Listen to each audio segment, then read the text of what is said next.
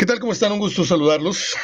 Llegamos a la mitad del décimo mes de este horripilante 2020. Es el 15 de octubre. Soy Mario Ortega hablando de fútbol con como las galletas, surtido rico. El inicio de la jornada 14 hoy con el San Luis Querétaro. Puebla se une a la pachanga esta de abrir sus puertas. En la jornada 15 será esto. Jackson Martínez, ¿se acuerda usted de aquel jugador? Creo que era colombiano. Digo, es colombiano, pero hablo de su pasado en el fútbol mexicano con Jaguares, no sé quién más. Pues de futbolista ha pasado a ser cantante religioso. Eh, Siboldi tiene tres bajas y un solo entrenamiento en forma para enfrentar a los Tigres, en tanto que los del Tuca Mm, cuentan con la baja de Salcedo por lesión muscular. Estoy medio incierto en ese pronóstico que di de empate.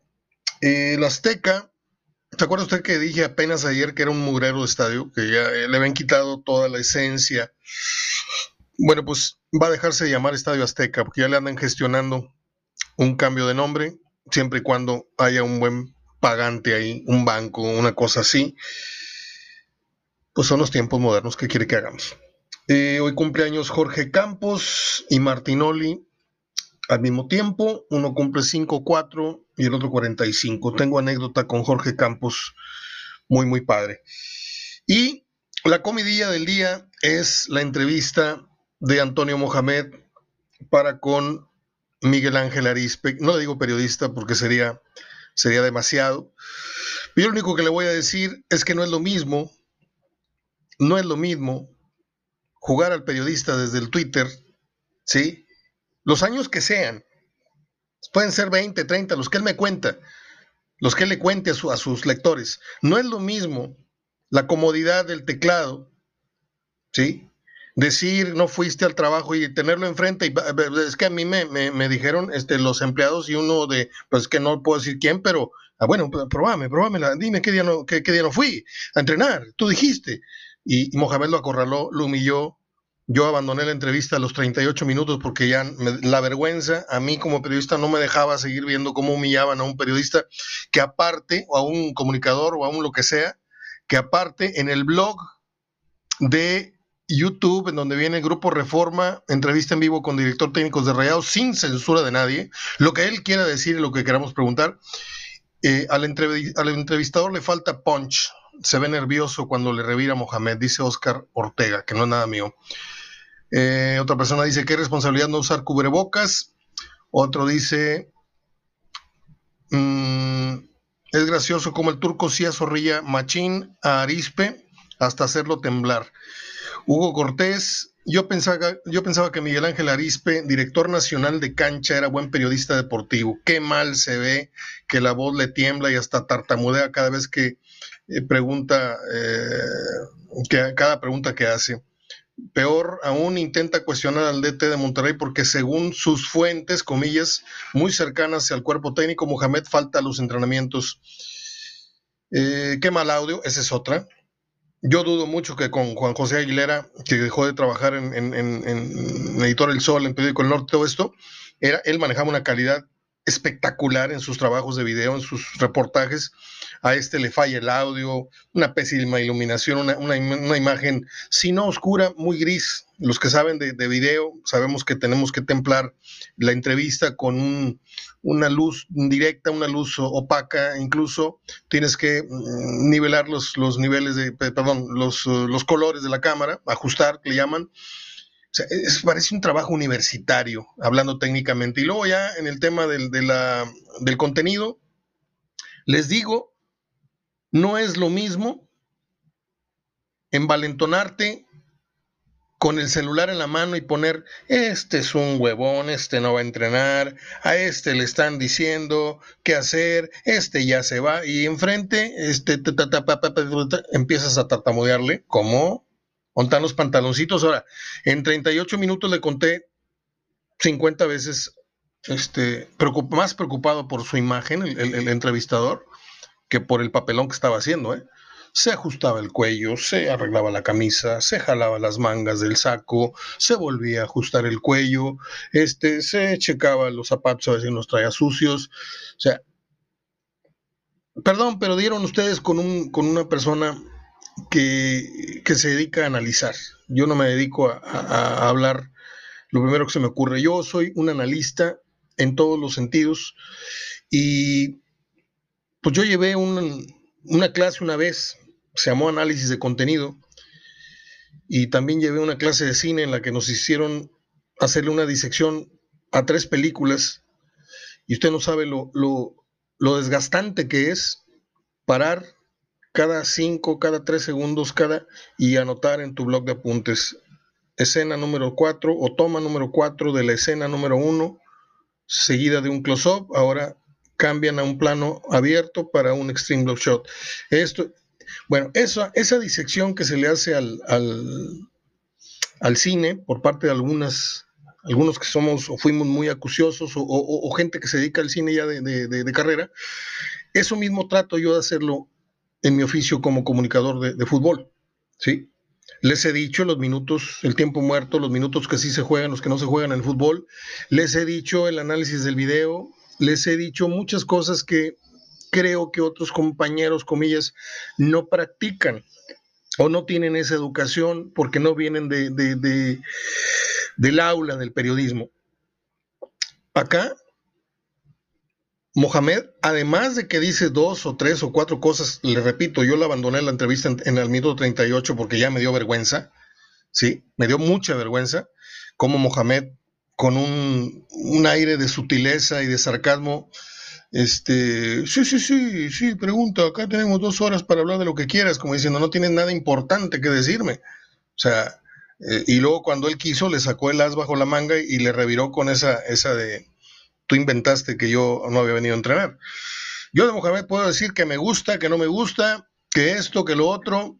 Puedo decir lo que dijo Gilberto Lozano, puedo decir el rumor eh, general, pero yo no puedo asegurar, yo, Mario Ortega, yo nunca he asegurado, ¿sí? Que Mohamed recibió lana o que Mohamed le quitaba lana a Gargano. Yo conozco los riesgos de esos este, papelones periodísticamente hablando y no me puedo yo este, meter en, esas aguas, ¿sí? Porque luego te pasa que te dejan en un ridículo, ¿sí? A mí nunca ningún entrenador como don Carlos Miló era especialista en, ridiculizar a, a, dos o tres comentaristas de aquí, este, entraba a sus programas y los ponía como campeones. O si no, la Volpe fue como puso como campeona, ya saben quién, ahí al, estudio de, un programa de televisión local. ¿sí? Aunque luego él pataleó 3, 4, 10 años después, todavía siguiendo, seguía diciendo que, él fue el que puso en ridículo a la Volpe y cuando fue al revés, porque le dijo, mira, tú aquí escribiste esto y esto y esto y esto, tú de fútbol no sabes nada, papá, papá, papá. Yo nunca me he puesto de pechito para eso, ¿sí? Jamás. Un día se me paró eh, don Roberto Méndez de, la silla del estudio, estábamos este, eh, en vivo, en Hablando de Fútbol, Canal 8 y Mevisión, estaba Pancho Avilán, estaba Roberto Gómez Junco, estaba Alonso Montemayor, que en paz descanse, estaba un servidor, y no me acuerdo quién más. Ah, estaba el invitado, Roberto Méndez y Cáceres. Entonces, en un medio tiempo de un Morelia Tigres, hubo un pleito, un altercado. Entonces era cuando pues como en los tiempos de los 70 que metías un gol y, te podías meter al, área grande a tomar una foto muy cerquita al goleador. ¿Se acuerdan de esas imágenes? Cuando el periodista podía, gráfico o el, o el de radio se podía meter ahí para meterles el micrófono en pleno festejo. Esos tiempos se fueron acabando, ¿no? Nos fueron limitando. Pero en ese año que yo le digo, que fue el 80, el programa estaba al aire 88, 89, por ahí se suscitó un pleito entre el Morelia la Tota Carvajal y no sé quién traía los Tigres, no sé si ya eh, había llegado Reynoso en la 89-90. Y le digo a mi camarógrafo, vente, córrele. Y ahí vamos corriendo y me recibe con un izquierdazo este, uno de los porros de la universidad. Entonces, este, mi, mi camarógrafo no dejó de grabar, se dieron otras agresiones con otros periodistas a los que fuimos sacados de la cancha en muy malos. Entonces, la Peña en este caso el lunes a las 8, hablando de fútbol, estábamos tocando ese tema. Le dije, a propósito, don Roberto, ¿qué nos puede decir de estas imágenes? Y vienen los jaloneos y pues se sintió exhibido y se sintió este, atrapado y el señor se hizo eh, el indignado, el indignado, el enojado y se paró. Yo no vine aquí a que me estén reclamando y a que me estén exhibiendo. Ese es un error personal del, del, ahora sí que del personal, de, la seguridad esa no es ni del, ni del Tigres, es un cuerpo de seguridad del Estado universitario y de, y de la universidad y no sé qué, y se sintió así medio chamuscado al aire y se salió. Y yo fui hasta, hasta el estacionamiento, dejé ahí, no me acuerdo quién, como estuvo conduciendo, y me salí a pedirle una disculpa, le dije, señor, yo no, no preparé esto para, para emboscarlo, simplemente es parte de una pauta que, que, yo armé como video, resumen del primer tiempo, incidente del medio tiempo, resumen del segundo. No, ya no regresó, ya luego lo tuve en radio y limamos asperezas, pero es el único, el único momento vergonzoso que yo he tenido en mi carrera como, como entrevistador, como periodista, como usted me quiera eh, llamar, ¿sí? Pero esto, esto, es, esto representa el derrumbamiento de muchos años de mentiras de alguien que se cree líder de opinión, alguien que se cree periodista, alguien que se cree lo que no es. ¿Sí? Esto le debe quedar claro a muchos, porque tengo muchos años diciéndolo, que no es fácil en la comunicación dominar ¿sí? los tres oficios. El oficio hablado, el oficio escrito y el oficio de, dominar el ego y, y, muchas manías que se tienen frente a una cámara de televisión. ¿sí? Yo donde más a gusto me siento es en radio, lo segundo es en la parte escrita y en lo tercero la parte de la televisión que no me gusta cómo me veo yo al aire. Y ya con esta edad menos, ¿sí? Y con esta operación, esta cicatriz y esta bola que tengo en la frente, menos. Entonces, yo escojo mis, mis batallas, ¿sí? Y yo prefiero lucir o delucir lo menos posible hablando de fútbol vía radio. No es lo mismo ser muy fregón crearte una imagen de, ah, qué fuerte habla, ah, qué, qué buenas exclusivas. No, el telefonito te da mucho poder, ¿sí? Pero la presencia, el cara a cara, te tira hasta, hasta, hasta el piso. Y, y yo, la verdad, pues, si usted quiere buscar esa entrevista, está en YouTube. Este, Mohamed dice cosas, debate a fondo con Antonio, Antonio Mohamed la mesa de cancha, se llama el video. Debate a fondo con Antonio Mohamed, la mesa de cancha. Si usted cree que me estoy yendo a la yugular, si usted cree que esto es una cosa de envidia, ok, tiene usted derecho a pensarlo, ¿sí? Pero no es así. Si usted al minuto 39 con 17, que es donde yo pausé, es una entrevista que dura 80 minutos, ¿eh? Ojo, yo al 40 dije yo, ahí la dejo, ¿sí? Si usted al minuto 39 me dice que el audio de la entrevista es perfecto, si usted me dice al minuto 39 que el exterior de la, de la, sala donde están haciendo la entrevista tiene mejor iluminación que el cuarto donde está haciéndose la entrevista, si usted me dice que no es cierto que el entrevistador se ajustó la ropa, las mangas, el cuello, no se pasó un peine nada más porque le dio vergüenza, pero casi casi se peinan mientras se está entrevistando, es cuando estás más preocupado por tu imagen que por el contenido. Y es porque estás nervioso. Y es porque sabes que vas a enfrentar a una persona que no es el Tuca Ferretti, que, es, que se iban de piquete de, asterisco. No, acá le temblaba la lengua al señor o al señorito, al, al, junior. ¿Por qué? Porque él sabe perfectamente lo que ha dicho y desde dónde lo ha dicho. Y Mohamed, podemos decir misa, pero yo aquí tengo años diciéndoles que es un vago, que es un tipo muy inteligente, ¿sí? Que ha hecho muchas chapuzas en el fútbol, que ha hecho muchas bromas, que ha hecho muchas...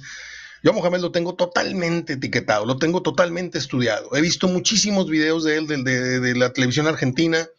Es uno aquí en Monterrey, es otro totalmente en Buenos Aires, es otro totalmente en la Ciudad de México eh, en cuanto al trato con la prensa. Pero su esencia yo la conozco y es un tipo que le da 10 vueltas a mí, a, este y al otro.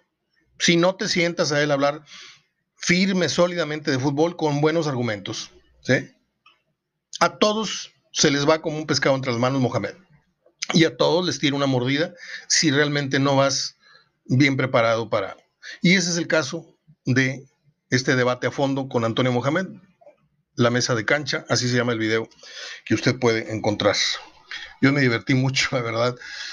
Son 15 minutos. Bueno, hoy hacemos un programa de media hora. ¿eh? Eh, Hoy arranca el San Luis Querétaro, la jornada 14. Esto debe ser por la noche, déjeme checar, porque no tengo el horario así muy, muy claro. Eh, sí, esto es a las 9 de la noche. San Luis contra los Gallos. Esa puerta cerrada. Mañana los dos juegos son a puerta abierta en el estadio Aguascalientes y en el estadio de, el Kraken o el Kraken, no sé cómo se llama el, nuevo estadio de Mazatlán. Eh, Mazatlán contra Juárez. Y Puebla anuncia, como les dije ya, que para la fecha siguiente, la 15, va a abrir sus puertas. También así parcialmente, ¿no? Hay debate por todos lados, unos de altura, otros muy chicharroneros, pero mm, el chicle de esa paleta, el chicle de ese debate es, el tema central es, haciendo un lado ya lo obvio que es la responsabilidad, haciendo un lado la pregunta obvia que es, ¿y cuánta gente realmente irá?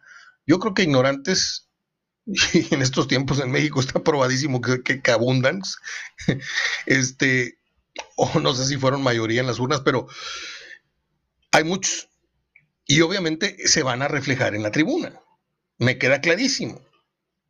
¿Sí? Me queda clarísimo. Mire, yo estoy muy apenado con todos ustedes. Y les voy a decir la verdad. Yo he tratado desde este lugar de dar un mensaje de optimismo, de dar un mensaje de, alerta. Usted puede decir, oye, ya estamos grandecitos, güey, ya, estuvo suave con lo del COVID, ¿no? pero siempre hay, hay, alguien que necesita de ese, de ese aliento, hay alguien que necesita reforzar esa idea que tiene, oye, sí, sí, estoy bien, o sea, y, yo trato de mandar ese, ese mensaje, cooperar con esa gotita como, como un parte de la sociedad y como un comunicador consciente y responsable. Pero me doy cuenta de que esto ya valió totalmente madre, o sea, eh, de 10 personas, nueve no siguen ningún tipo de protocolo, ni dentro de su casa, ni afuera de su casa. ¿Sí? Entonces digo yo, pues, ¿para qué me estoy haciendo yo el, predicador escrito, de manera escrita o de manera verbal, si realmente nadie está siguiendo nada? Una persona, a lo mejor a la que le llegue este mensaje y me diga, oye, gracias, felicidades, o qué bueno, sigue así, pues qué padre, pero lo ideal sería que esto fuera una tarea en conjunto de decir, oye, pues vamos a, hacer un pacto todos nosotros, yo me comprometo a cuidar a mi familia, yo me comprometo a cuidar eh, a mí mismo y así todos. No, yo veo que las carnes asadas y veo las quintas y veo los bailongos y veo amigos míos ya adultos en centros nocturnos y veo, digo yo, pues está muy bien, o sea, está bien. Está bien, lo llevamos para 100 mil muertos, está toda madre. Y en abril vamos a andar en 140, está toda madre pero pues no estoy muerto yo, o sea que yo le sigo dando vuelo. Entonces, buena suerte. Aquí cierro yo el tema del COVID, buena suerte. Si se la quiere jugar, si no se la quiere jugar, si le cayó de rebote, si le cayó merecidamente, buena suerte, mala suerte. ¿Ok? Eh, Hoy cumpleaños Jorge Campos, cumple 54 años. Terminando, yo, esto que les digo, les los lo he platicado muy poquitas veces eh, a, detalle, ¿no? Cuando fue el Mundial del 94, trabajamos para Núcleo Radio Monterrey, tuvimos todo el apoyo de don Bernardo Bichara, a quien considero como un segundo padre, por todas las lecciones y todas las las chiflazones que me, que me aguantó y, me, mandó a muchos lugares que yo no hubiera podido por mis propios medios. Fuimos a la Copa América de Ecuador, fuimos a, muchísimos drafts, fuimos al sorteo de la Copa del Mundo en Las Vegas, fuimos a varias transmisiones, digo, fueron proyectos que yo propuse, pero él los palomeó. Este, transmitimos varias peleas de campeonato mundial desde Las Vegas. Se hicieron coberturas que no existían en la radio local. Ya luego se pusieron a. Le, lloró el otro a su papá. Ay, oye, Mario, te está yendo el super. Ah, fuimos a tres supertazones, cuatro seguidos. Y pues empezaron a mandar a, a otros compañeros de otros, de otros medios. Eh, y una de las coberturas eh, fue eh, precisamente la del Mundial del 94. Anduvimos en, Washington. Permítame un segundito, porque llegó visita, tengo que ponerle, ponerle stop, porque el tatú es el timbre de la casa. Permítame un segundito. Bueno, pues ya llegó la visita, ya se fue la visita, en cosa de tres minutos. Eh, estaba yo con la anécdota del Mundial. Eh, estuvimos eh, algo así como cuatro días antes del partido y dos días después del partido de México con Noruega. Esto fue en la ciudad de Fairfax, Fairfax escribe, en Virginia. Es como hospedarse en Allende y venir al estadio tecnológico, eh, o lo que era el tecnológico. Eh, esa era la distancia entre Virginia y el estadio de los Redskins, viejo estadio de los Redskins. Es más, creo que ya no existe, lo tiraron ese, ese, ese recinto. Y luego nos movimos de Washington a Orlando. Y es una de las experiencias más maravillosas porque nos juntamos varios periodistas, vimos que el costo del avión era muy, muy alto. Y pues decidimos chutarnos un viaje en tren, no sé si 18 horas o no sé cuántas, pero fue una botana y fue una pachangona porque había un, obviamente había un vagón que, contenía, eh, contenía alcohol y muchachas y música. Entonces, este, pues llegamos todos bien desvelados a cubrir entrenamientos y partidos. Y, luego otra vez para atrás los fielders en el mismo, en el mismo tren. en, ese, en ese viaje hice muchísima amistad con mm, muchos eh, periodistas capitalinos, con Eduardo Camarena, con Edgardo Adelar, con otros más. incluso algunos que ya murieron del periódico La Afición y todo esto. Y en el hotel en el Holiday Inn de Fairfax eh, se hospedaba la selección. Entonces, este, pues yo no sé cómo le hizo el licenciado Bichara, yo no sé cómo le hizo este, su asistente, pero me consiguieron hospedaje en ese hotel, que es muy difícil, aparte que es muy costoso. Y tenías el privilegio de poder coincidir. Antes no, era la cosa como ahorita, ¿eh? ahorita están muy protegidos los jugadores, están muy advertidos de que no deben de hablar. Antes te podías topar en el elevador a Jorge Campos o al doctor Mejía Barón o a, me explico, porque andábamos todos revueltos. Unos subían al cuarto, otros bajaban a cenar, otros iban al cuarto de juegos. Lo que sí era una, se hizo una mini tradición era, estábamos advertidos los periodistas que no podíamos tener ningún tipo de interacción con el futbolista en tanto periodismo. Tú podías sentarte a platicar con él, a, vacilar, a distraerlos, así ellos querían contarte una anécdota, pues qué padre. Este, no existía el celular con cámara, nada más las grabadoras estas de bolsillo o las de cassette. Pero no estaba permitido. Lo que sí era verlos, su torneo este de, de, billar. Hay una foto por ahí que subí, en donde viene Codesal, donde viene Jorge Campos, donde viene el portero este del Atlante, se me olvida su nombre, Félix Fernández, donde viene Luis García. Este, me tocó, me tocó jugar billar eh, contra Jorge Campos y, y la apuesta fue el uniforme y le gané. Y él me tenía que entregar a mí el suéter y, ahora le digo, obviamente la indumentaria completa, los shorts y el suéter, ¿no? Esto fue al final del partido contra Italia. 1-1 gol de Marcelino Bernal, nos empatamos. Entonces, antes de salir, pues le deseamos suerte a todos, se estaban subiendo al autobús y luego ya salió la comitiva de, la, prensa en dos camionetas van. Y ahí vamos como un equipo, ¿no? Ahí va la selección y ahí va la, prensa que los apoya y que los quiere mucho. Ok, perfecto. Se acaba el partido, regresamos al, obviamente, todo lo que es el área, el área común, esta de, las entrevistas, pa, pa, pa, y llegamos al hotel y viene Jorge Campos caminando con una bolsa de una tienda deportiva, una bolsa de plástico, y me entrega. Me dice, tengo mucha pena contigo, güey, pero el suéter lo cambié con el, no sé si, con otro jugador de Italia o con el portero de Italia. Dijo, pero te lo debo.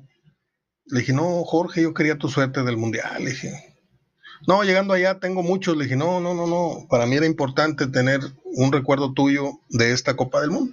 Entonces yo ahí tengo el short de Jorge Campos amarillo con un montón de colores verdes, naranjas, rojos. Y el suéter, bueno, pues me lo quedó debiendo. Y cada vez que nos vemos, cuando vino a Tigres, etc., por, ejemplo, este, me hacía la referencia y híjole, qué pena tengo contigo, te, te quedé muy mal con el suéter. Le dije, sí. Entonces, pues es un tipo que a la crónica no le aporta gran cosa, pero en el trato personal es, es pueblo, es, es gente. No, no con esto le trato de, inculcar o de promover yo a usted que, le caiga bien Jorge Campos. Yo sé que a nadie le cae bien porque es un tipo muy desagradable, este, porque no tiene buena adicción, porque no tiene una buena actitud ante el micrófono. Lo tienen muy chiflado, le cuentan cuántas veces hace un comentario, cosa que es ridícula. Ay, rompió el récord Jorge Campos, está récord. Me parece que esa práctica es un poco tonta, infantil de la televisora de Azteca porque a mí me gusta más la crónica de Azteca, pero no todo lo que pasa en la crónica me gusta. Hay mucha gente exagerada que dice que esto nomás chacotean. Se hace más análisis en la crónica de Azteca que en la crónica de Televisa. Yo encuentro más análisis en lo que me diga Luis García que en lo que me diga este, ¿cómo se llama? Osvaldo Sánchez, que habla así como si fuera una tamalera, porque habla bien rápido, y no lo calles. Este, y siempre a favor de los porteros. Bueno, es otra cosa. Eh, ¿Se acuerda usted de Osvaldo cuando le metían goles? Que siempre le mentaba la madre a todos, nunca se equivocó a él, siempre le echaba la culpa al defensa, al otro, al otro, etcétera, etcétera. Bueno, y Cristian Martinoli cumple 45 años. Mm, no voy a entrar en debates. Si a usted no le cae bien Martinoli, no le cae bien Martinoli. Si a usted le cae muy bien, a mí me cae muy bien. Este, siento que es un tipo con chispa, siento que es un tipo que analizó muy bien el mercado, dijo, por aquí me voy a meter.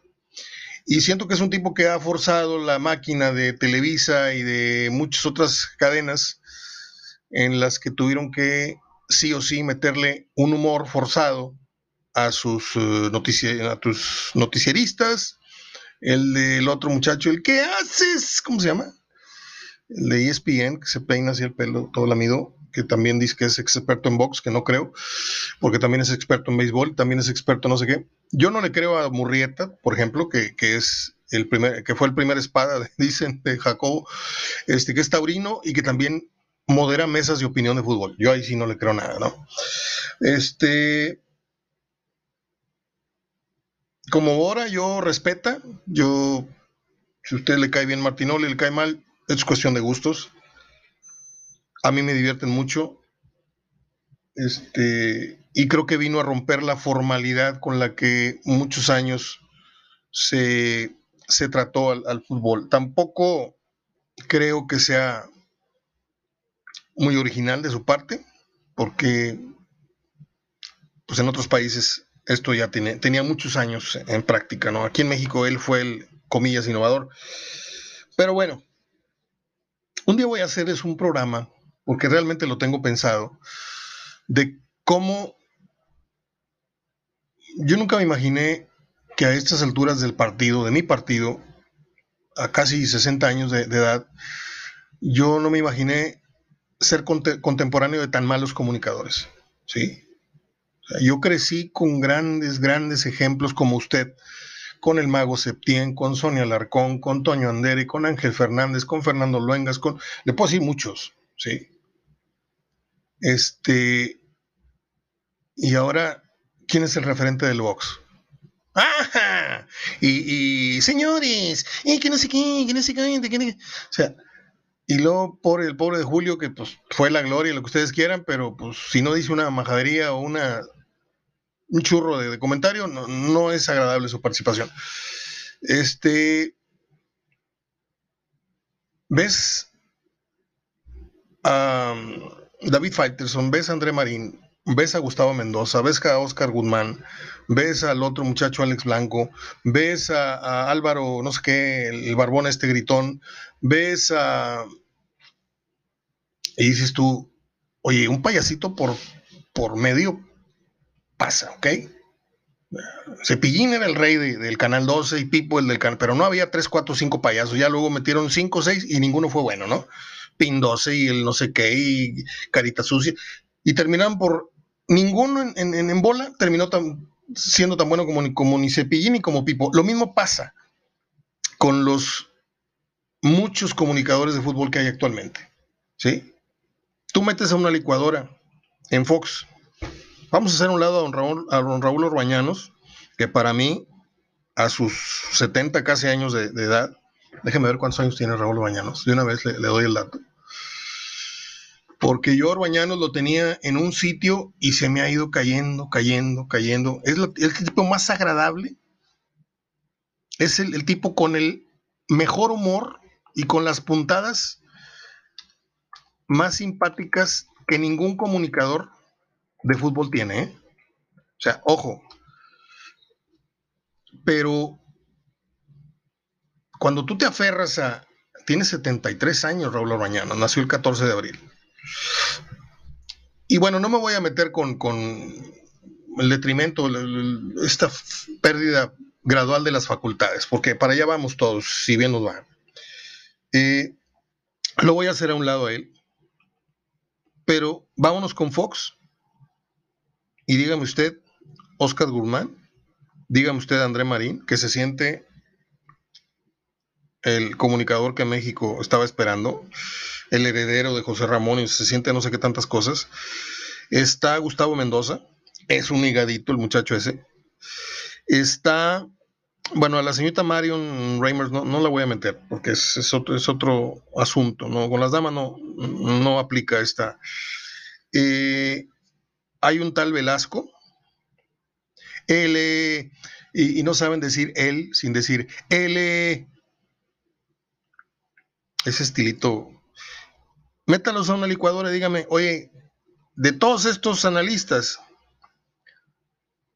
sale una manga, sale un codo de Gómez Junco, o sale un, un Juanete de, de Luis García. O sea, yo convengo que cada televisora o cada cadena debe tener, pues así, surtido rico, ¿no? Los muy caros, los regulares y los que, pues a ver si un día llegan a ser. Tito Manríquez, por ahí no sé si siga figurando en, la baraja de, ESPN, pero yo creo que narra los domingos a las 3 de la mañana, porque no lo veo en los partidos importantes, cuando aquí lo trajeron como figura. Aquí a Monterrey lo trajeron como figura a narrar los juegos del Monterrey. Yo era el coordinador de ellos dos bueno, la, coordinación de la transmisión de radio, los jefes de, Tito y, de, del otro molcajete, cara molcajete González, este, era, o, eran empleados de Abaco, para no echar mentiras, pero era malísimo. Bueno, pues hoy día, ESPN, yo no veo TV Azteca realmente más que para un partido de fútbol, pero este Hablo de las, de las cadenas que fueron ganando poder y fueron arrebatándole poco a poco el, fútbol a, Televisa y a TV Azteca. La culpa no la tienen ellos por ser tan malos. Realmente se los digo porque a ellos los, los tienen convencidos sus jefes de que son muy buenos. Usted los ve frente al televisor y se sienten como que ya, ya llegaron, ya son. La culpa es de los que supervisan el trabajo de estas personas. La culpa es de quien los tiene ahí trabajando. La culpa es de la falta de talento del que selecciona el talento. Para que me entiendan. ¿Sí? La falta de talento del experto en seleccionar talento para una cadena de comunicación. Esa ha sido mi conclusión durante estos últimos años. Yo conocí en uno de los viajes, fue en Francia, el Mundial del 98, conocí a un productor y mm, tuvimos varias charlas en, pops, en, bares, porque era apasionante platicar con él. Se llamaba y se llama David Barsky, productor de ESPN, que me dio su tarjeta y me invitó y le dije, mira, yo por cuestiones familiares no puedo despegarme porque mi papá... Y posteriormente habría, habría de fallecer mi papá unos cinco años después, pero este, me invitó. Me invitó, le gustó cómo me vio trabajar, me vio hacer varias entrevistas y dijo, hoy no te gustaría venir a Miami, estamos en ESPN, papá. Y él luego sale del cargo y yo le escribo y le comento todo esto. Me dice, Mario, es que yo, si yo estuviera todavía en ESPN, yo no hubiera contratado a siete de los diez que están ahorita cuadro. Así me lo dijo un hombre de muchísimas, un hombre joven, una persona joven, en ese entonces creo que teníamos una diferencia de dos o tres años de edad, yo arriba de él, eh, en, edad. Eh, pero, no sé, yo no me imaginé, concluyo, llegar a esta, a esta edad con muy pocos comunicadores a cuales admirar.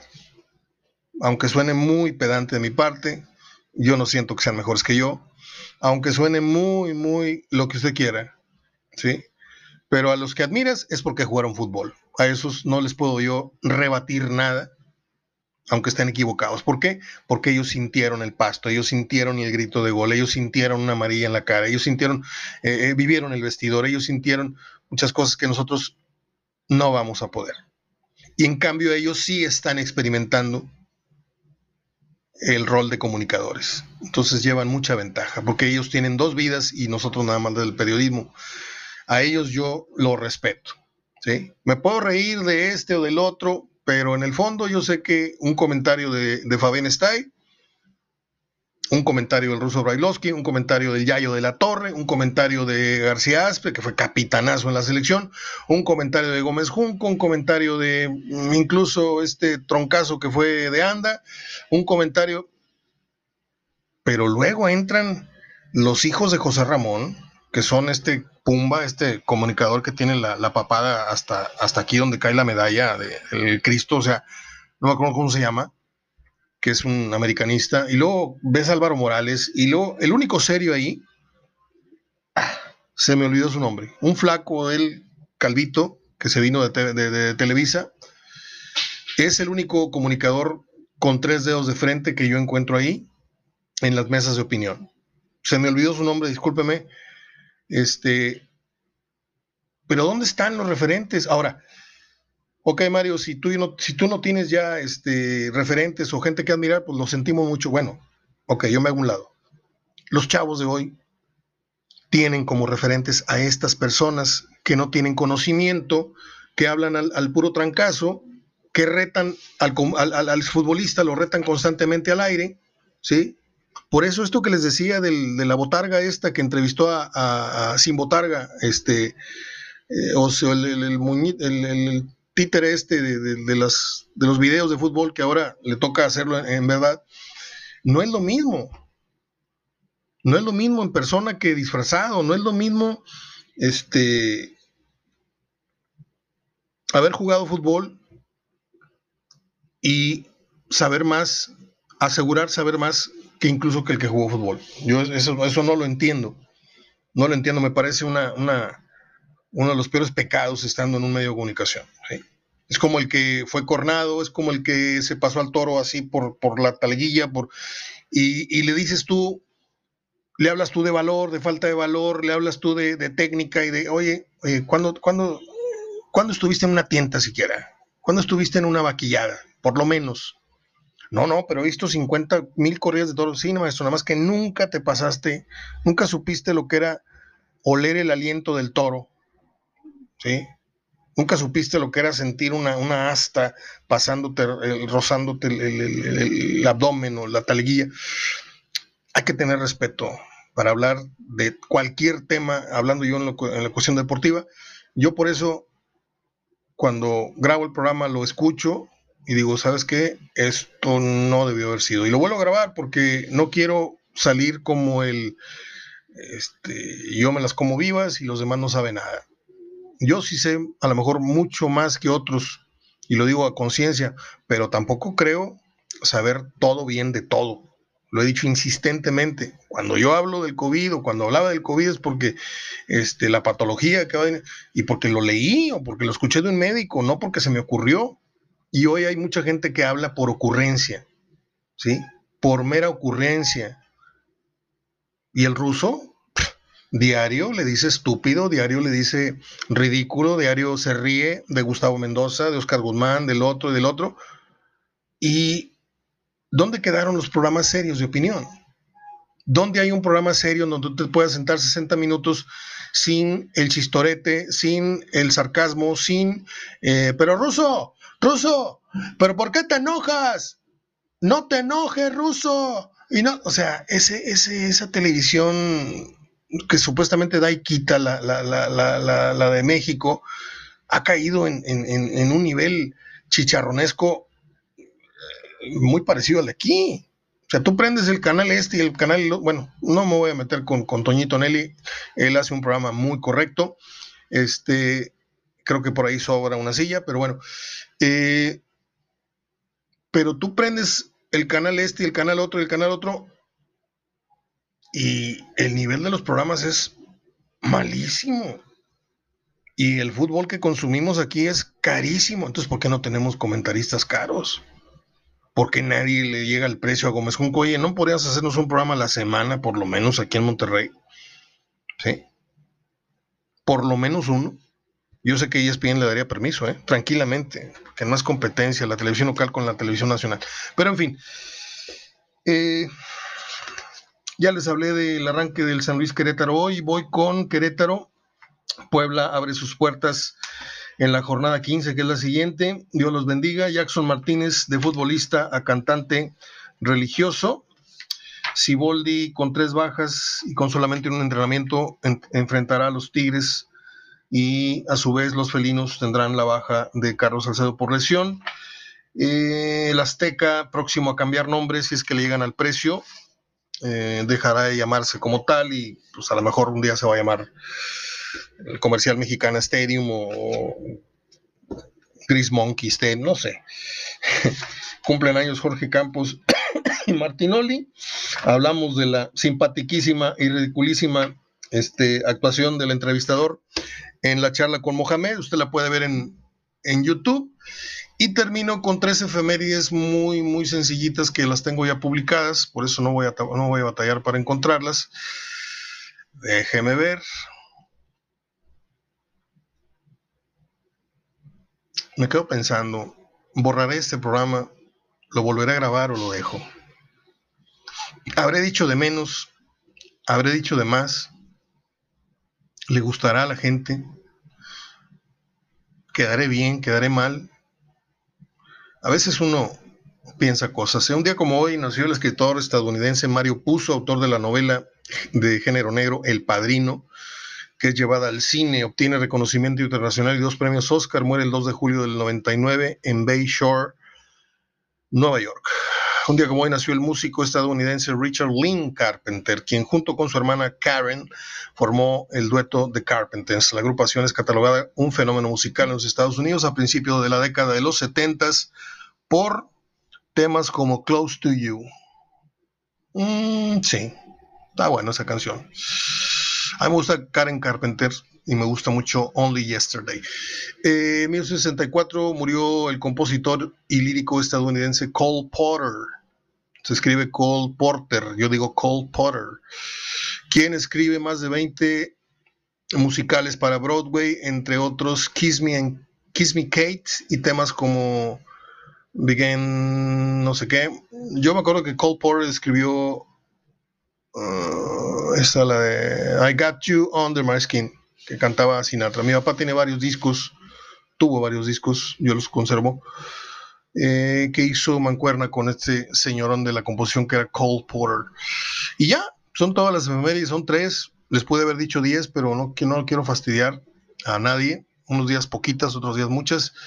Aquí les dejo este programa, aquí le dejo Nacho, Nacho Cristerna, este programa de 45 minutos casi, con mucho análisis, con mucha crítica, con mucho compromiso, ¿sí?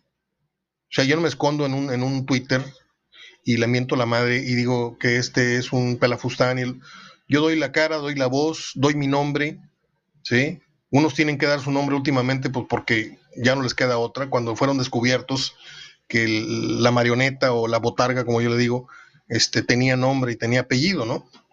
Este, esa es una cultura muy de, Editor El Sol, ¿eh? Hubo varios columnistas ahí que, que firmaban con un seudónimo y podían decir lo que quisieran, ¿sí? Yo si fuera el Monterrey, yo si fuera el Monterrey, haría un, consenso, haría una limpia ahí internamente, porque eso de presumir al Juditas y eso de presumir a tu oreja y eso de presumir, no habla más que de deslealtad interna. Y la han permitido Tigres y Monterrey. Ahora, que si es el directivo, el que, el que, porque ahora tenemos directivos jóvenes, el que levanta el teléfono y dice, oye, güey, unas chéves al rato, ¿qué? Allá nos vemos en el bar, allá casi por Chipinque, ok, sí, ok, allá donde no nos ve nadie, ok, sí. Y ahí le sueltas toda la de chismes internos y luego dices que hay un Juditas de tercer o cuarto nivel. No, a veces son los mismos directivos, ¿eh? Los que juegan a desequilibrar o, a, ver cómo se comporta su, su, su, ¿cómo se llaman estos cuadros donde metes a varios ratoncitos? No sé cómo se llama ese, lugar experimental. A ver cómo reaccionan sus hámsters, a ver cómo reaccionan sus ratoncitos, si les incrustas tal o cual tema, tal o cual polémica, tal. O sea, hay mucho directivo mal nacido y hay mucho directivo que no siente los colores, que le pasa información al periodista. Y a mí me pasó y no, muchos años. Ahorita yo tengo dos o tres personas que me pueden gestionar información, pero no de la mala. Si me pueden decir, oye, este, se viene a lo mejor la venta de este jugador o se viene eh, la construcción del estadio, a mí me la dijeron un año antes, por ejemplo. Pero pues es muy difícil decir, oye, va a haber un nuevo estadio y no tengo ni la maqueta para enseñarle al lector por ahí la anuncié yo seis meses antes, como anunciamos también en exclusiva en la construcción del estadio de béisbol Monterrey. Tuvimos a un Pepe Maiz, nada más que ahí sí me llegó con una maquetona bárbara y tuvimos la entrevista en televisión, pero bueno, son otros temas. Eh, ya me voy. Aquí les dejo. Espero tener respuesta. Me comprometo a todo lo que dije. No le saco al parche a nada. ¿Sí? Eh, y bueno, como dije que ya no voy a hablar del COVID, pues enférmese, cúrese, que le vaya bien. Abrazo de gol esta mañana.